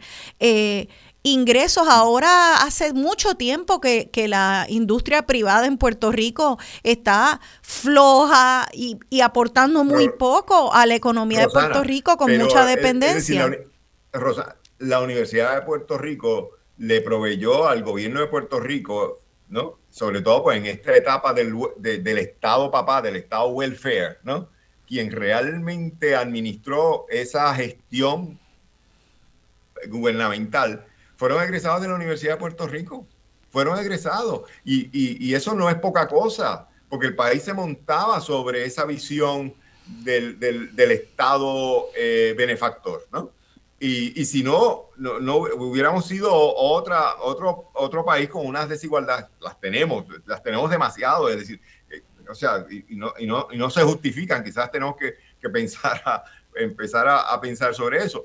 Pero, pero la impresión que yo tengo es que justamente en esos años 40, 50, 60 y hasta los 70, quienes están administrando esa gestión eh, del Estado benefactor son egresados de la, de la Universidad de, Puerto Rico, que, en ese momento ¿no? Eh, sus egresados constituían la mayoría de la, del estudiantado. Eso ha cambiado desde luego hoy en día. ¿no? El, el principal autor de la legislación laboral y la legislación industrial en Puerto Rico se llama Vicente Heigel Polanco, profesor de la Universidad de Puerto Rico al momento de ser electo al Senado. no, yo lo mencioné, no, y aspirante a la, a la, a la, a la, rectoría, A, la, rectoría, que hubiera sido quizás una universidad muy distinta a la que hemos tenido, ¿verdad? Pues realmente él no, no simpatizaba con la visión universitaria de Jaime, de Jaime Benítez y proveía, en él impactó más eh, eh, Córdoba 1918. A, mí me interesa mucho eh, ese, ese mm, término del Estado benefactor.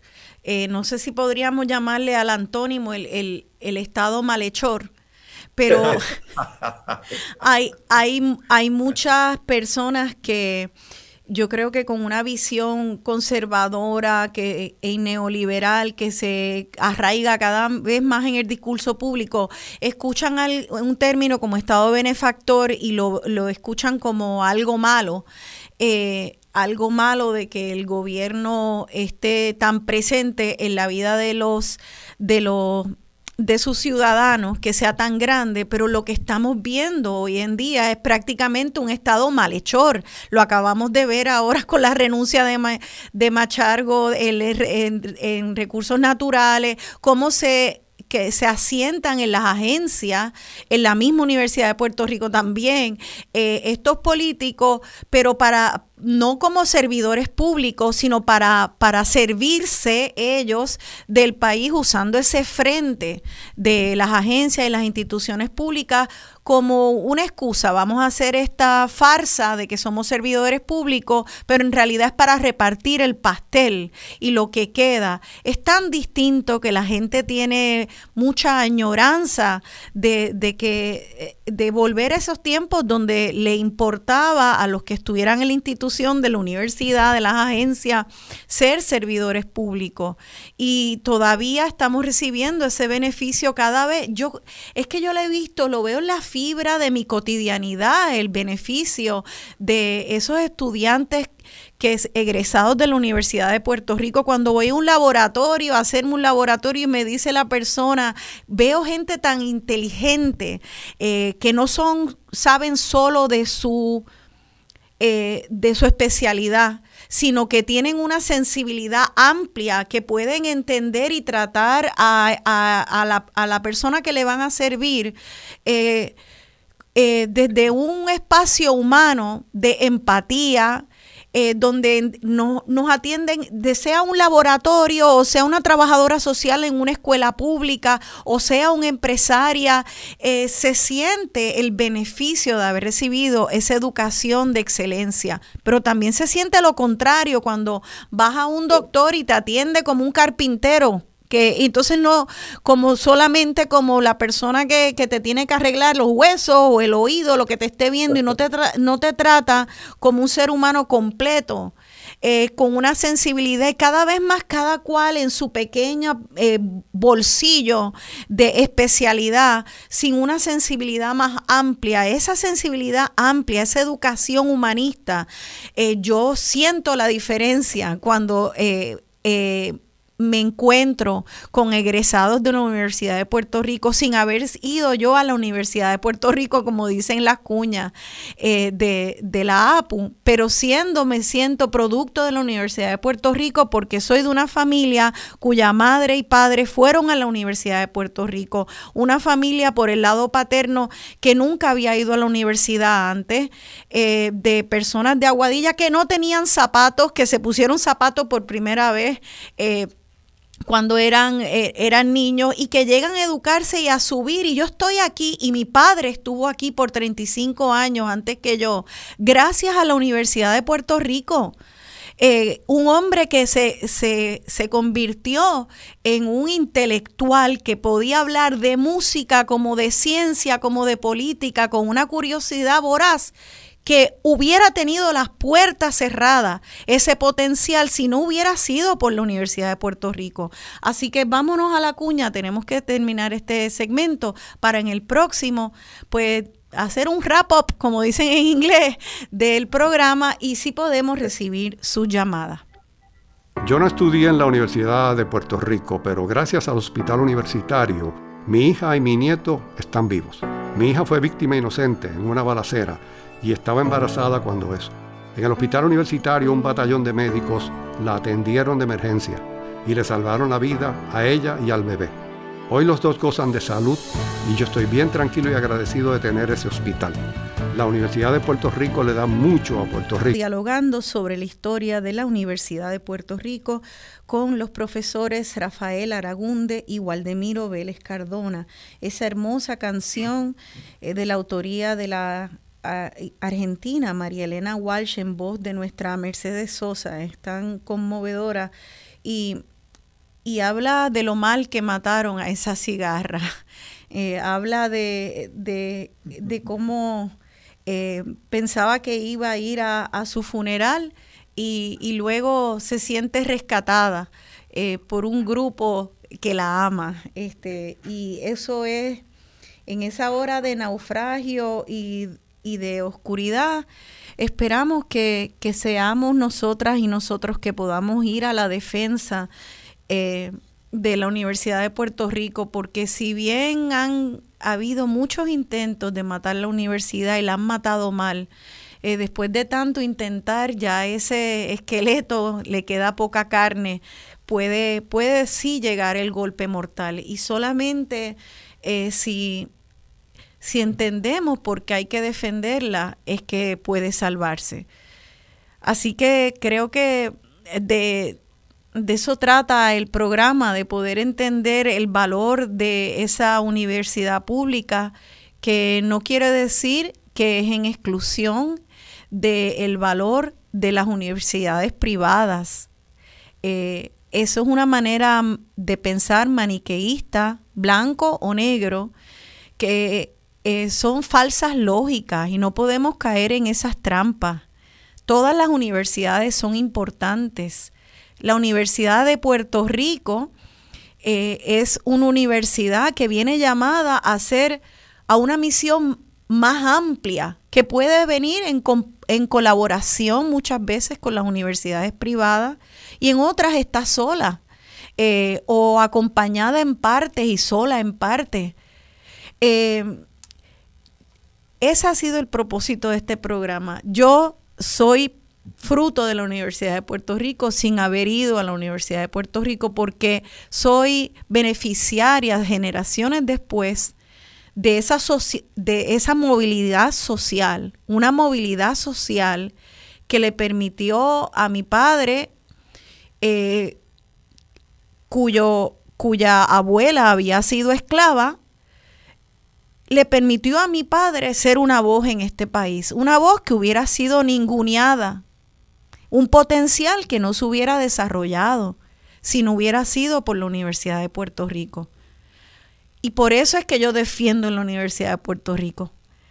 Porque si yo y mi hija nos movemos y podemos tener, eh, ser personas que se mueven y, son libres y tienen opciones, es porque en la semilla, en la semilla alguien le echó agua. Y esa semilla eh, en mi familia fue la Universidad de Puerto Rico que la nutrió y por eso mi agradecimiento y en este espacio siempre será uno de defensa para nuestra universidad pública.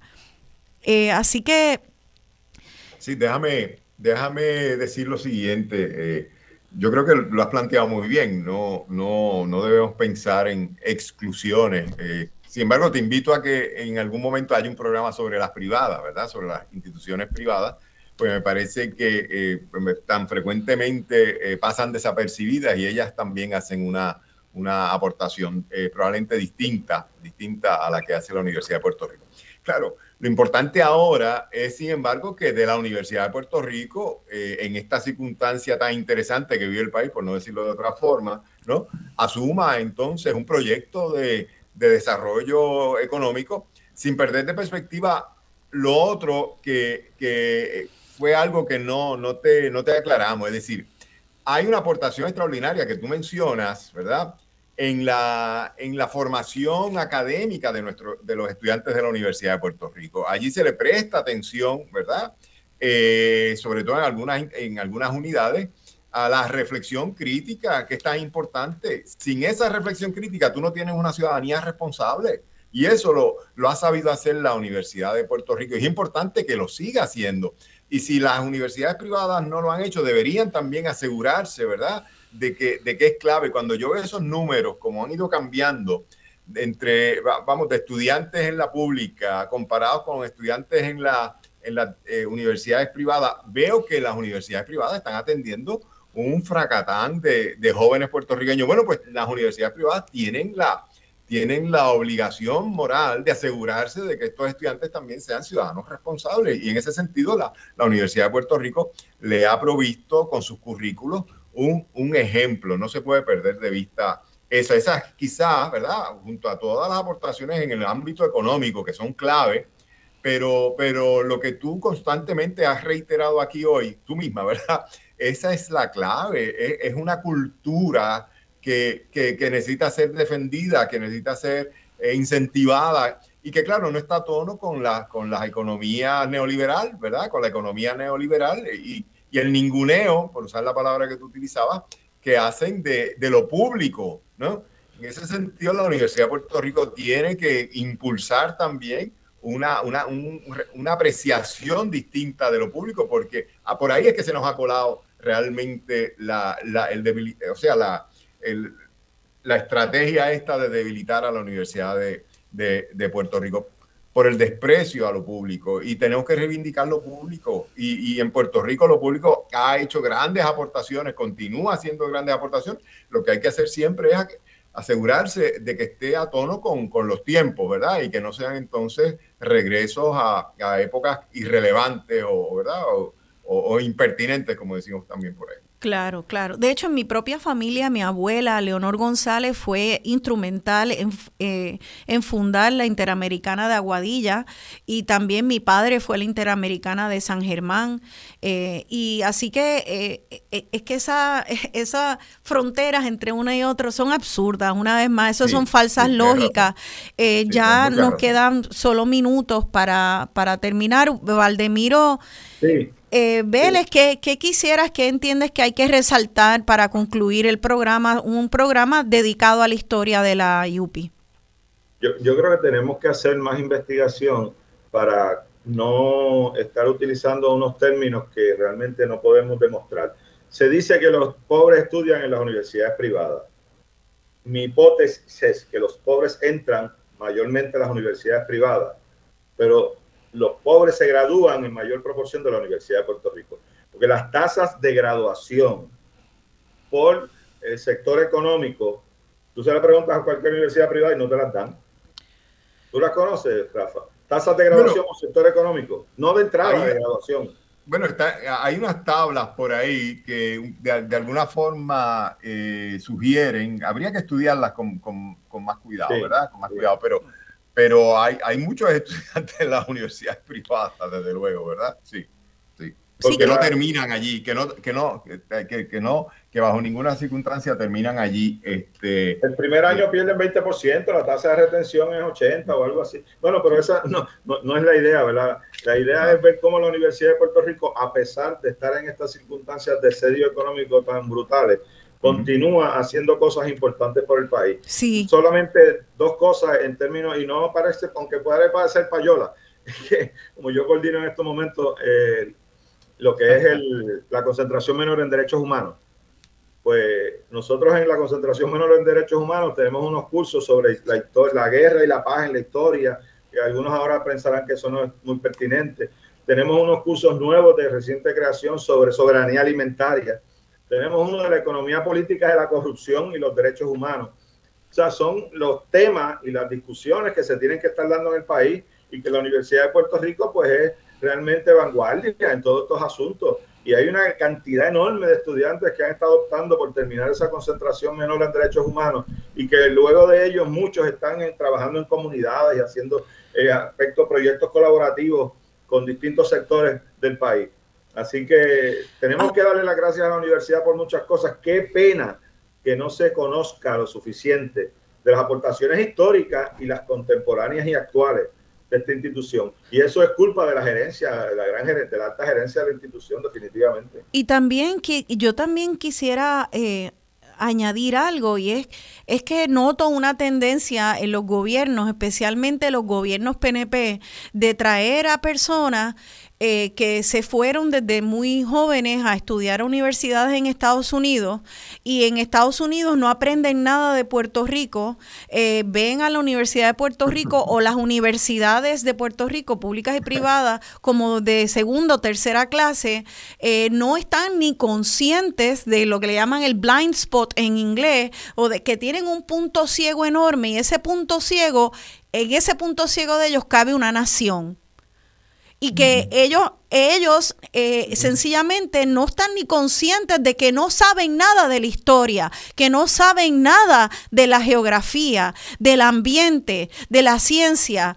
No, eh, no saben que no saben. Eso es lo peor de todo. Y como no saben que no saben, eh, llegan, los encumbran en agencias a dirigir un país y ni siquiera van a la Universidad de Puerto Rico y a las otras universidades muchas veces a buscar los recursos. Lo que hacen es eh, utilizar a la gente para seguir esa agenda neoliberal y traer modelos que lo que funcionó en Miami, lo que funcionó aquí y allá, sin ningún conocimiento de nuestra historia, nuestra geografía y nuestras necesidades.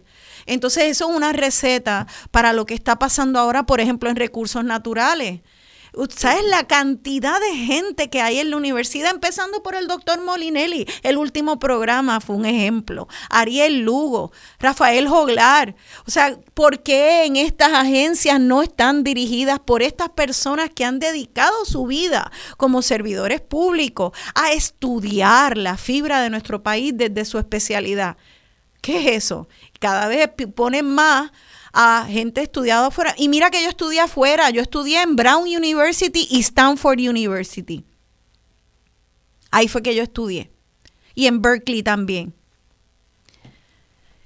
Yo no estudié, yo no estudié aquí, pero tengo unos padres que me dijeron que cuando uno llegaba aquí, uno aprendía de Puerto Rico y uno leía libros de Puerto Rico, historia de Puerto Rico, y uno antes iba a la Universidad de Puerto Rico para aprender. Eso es lo que yo aprendí, pero no es lo que le han enseñado a muchos de estos dirigentes. Esto es un peligro es un peligro porque adelantan entonces esta visión de desprecio de lo público, de lo puertorriqueño, y es una, una clase que cada vez se vuelve más grande repitiendo un bla, bla, bla de complejo colonial que, que da vergüenza. Y es lo que mi padre como estadista y desde este podio, este micrófono, luchaba, porque era un estadista que, que eh, no, no pretendía unirse a una nación eh, eh, y desde el complejo de lo que se es. Así que no sé, está, está bastante complicado, pero lo veo mucho en el PNP, lo veo eh, y es lamentable. Y ese partido, mi papá eh, fue uno de los fundadores también. No tiene por qué ser así eh, para los estadistas este, sentirte menos, sentirte que para mejorarte tienes que, estar imitando y negando quién tú eres y tus necesidades. Eh, y desde ahí, desde ese espacio de afirmación, es que hay que entender y valorar lo que da la UPR y defenderla, hayas o no hayas ido a la Universidad de Puerto Rico. Correcto. lo, lo, peor de todo es que hay gente con ese perfil que tú mencionas que lo llegan incluso a la Junta de Control Fiscal y entonces desde ahí eh, pretenden dirigir la universidad a partir de las cosas que han fracasado rotundamente en los Estados Unidos. Incluso no están cogiendo ni los buenos modelos. El asunto ese de cobrar matrículas muy altas y que los estudiantes se endeuden, ese modelo fracasó estrepitosamente y está poniendo en peligro hasta la economía de los Estados Unidos. Que los estudiantes cuando se gradúen no tienen margen prestatario, no pueden comprar ni un carro mucho menos una casa, no pueden hacer ninguna inversión porque está comprometido todo lo que deben ya en los cientos de miles de dólares en deuda eh, de estudio. Así Entonces, mismo endeudar a los estudiantes puertorriqueños ahora como si aquello fuera una panacea con ese modelo, porque esa es la única justificación que tienen al decir que hay que quitarle dinero a la universidad, que la universidad cobre más dinero, los estudiantes se endeuden. Pues eso fue un fracaso estrepitoso. Si en Estados Unidos se está hablando de matrícula gratuita, Así y ya se ha, implantado, se ha empezado a implantar incluso en algunos estados y municipios. Entonces, lo que no funcionó, lo quieren implantar aquí e imponérnoslo. Y es interesante cómo eso que no funcionó, eh, yo recuerdo cuando yo me gradué de Derecho de la Universidad de California en San Francisco, este, yo nos pusieron un video cuando antes de que nos íbamos a graduar teníamos que pasar por la oficina de finanzas porque pues casi todo el mundo, a pesar de que era una universidad pública, ya se estaba eh, eh, poniendo más cara y había que sacar préstamos por lo cara que era. Y ahora está como tres veces más cara que cuando yo estudié eh, derecho. O sea que eso iba en ascenso, en ascenso, en ascenso, a pesar de ser una universidad pública. En aquel momento yo era residente de California. Paso por la oficina de finanzas y nos ponen un videíto donde dicen, bueno, recuerden que su obligación primaria es pagar este préstamo. Así que piensen bien en los que se, sean idealistas y se quieran ir a trabajar a comunidades o a trabajar trabajo sin fines de lucro, porque mira, no van a tener el dinero y ustedes tienen una obligación. Y ahí fue que yo vi ese vínculo, ese videito, yo tuve que firmar que yo lo había visto y que lo había entendido. Mira qué cosa. O sea que eh, eh, ahí te están diciendo, mira, como fue tan cara tu educación, vete a Wall Street, vete a trabajar a la bolsa, Vete a la milla de oro, pero no vayas como acabé yo a Manuela Pérez a trabajar el servicio público, porque allí vas a ganar una porquería y no vas a poder pagar tu obligación. Miren qué bonito ese engranaje, ¿verdad? Sí, no. Mientras más cara la universidad, más tú te más embrollado estás y más tienes que estar en supervivencia y más tienes que entonces ir a trabajar con las corporaciones y adelantar la agenda corporativa y olvidarte de servir al público. Y en ese proceso te pierdes y te endoctrinas. Es que es muy difícil nadar contracorriente cuando todo está así. Eh, es una trampa, la cosa está diseñada para que vayamos en contra de lo público y del servicio público, ¿no? Definitivamente. Eh, así que eh, eh, me, alegra mucho que estoy recibí ahora un mensaje para nosotros de César Rey este y saludos al doctor César Rey por, por el programa de hoy nos quedan unos cuantos minutos antes de despedirnos. Eh, yo quisiera saber entonces, eh, oímos unas noticias nefastas sobre el estado de la Universidad de Puerto Rico, que si puede cerrar el centro médico, que si pueden distintos eh, departamentos cerrar, que si puede, podría y que es inminente el cierre de distintos recintos.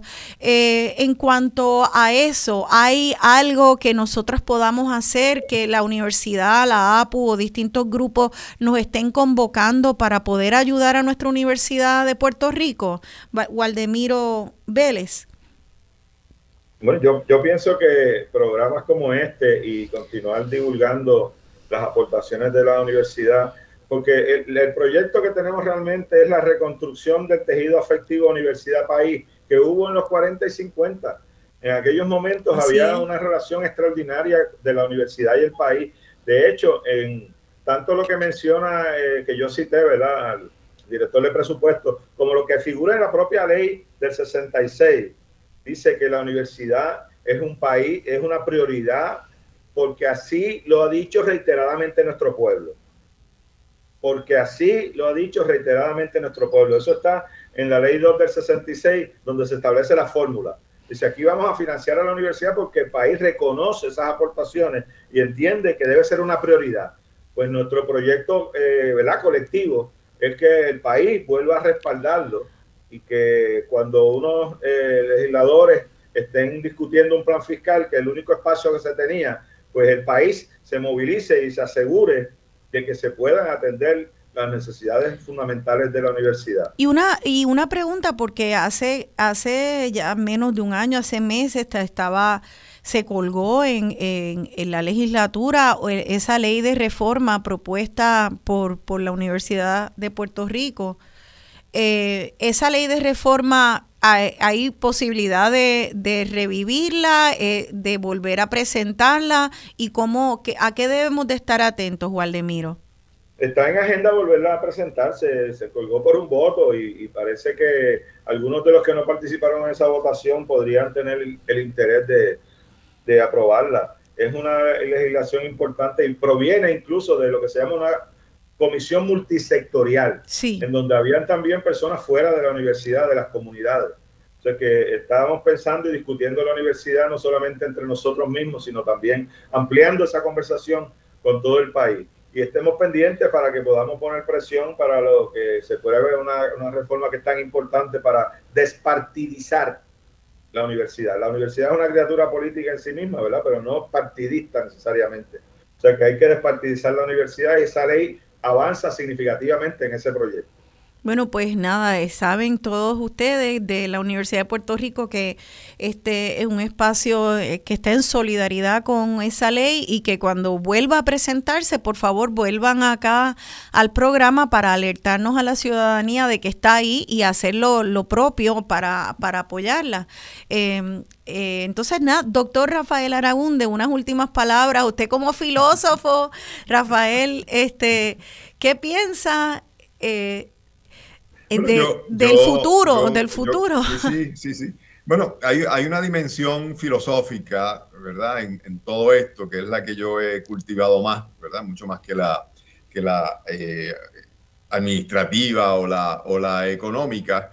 Y naturalmente, eh, pues estoy atento a, a, cómo se van desplazando estas instituciones universitarias como la, la UP, como la Universidad de Puerto Rico y las universidades privadas de, del país nuestro también. Entonces, pues eh, estamos en un momento eh, definitivamente problemático para, para, para, muchas de las instituciones universitarias de Puerto Rico. Y, yo creo que se merecería un programa el dialogar sobre qué, cómo, cómo debemos reaccionar. Hay unas universidades privadas pequeñitas que eh, fundamentalmente ofrecen títulos post, post, ¿verdad? postsecundarios este, y, que, y en donde están estudiando miles, miles y miles de, estudiantes. Y, y, estas universidades tienen una responsabilidad con el país.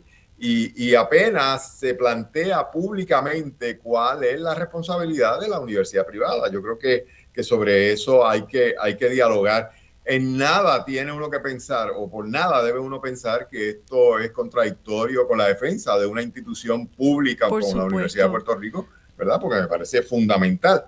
Pero, pero esas, esas otras universidades privadas en las que estudian la inmensa mayoría de los estudiantes, de los jóvenes puertorriqueños y adultos puertorriqueños, tiene que ser atendida y evaluada eh, críticamente, también como lo hacemos con la Universidad de Puerto Rico. Es decir, aquí hemos mencionado cosas valiosas, pero también hemos, hemos señalado hacia momentos que no fueron ¿verdad? Tan, tan exitosos como uno hubiera querido.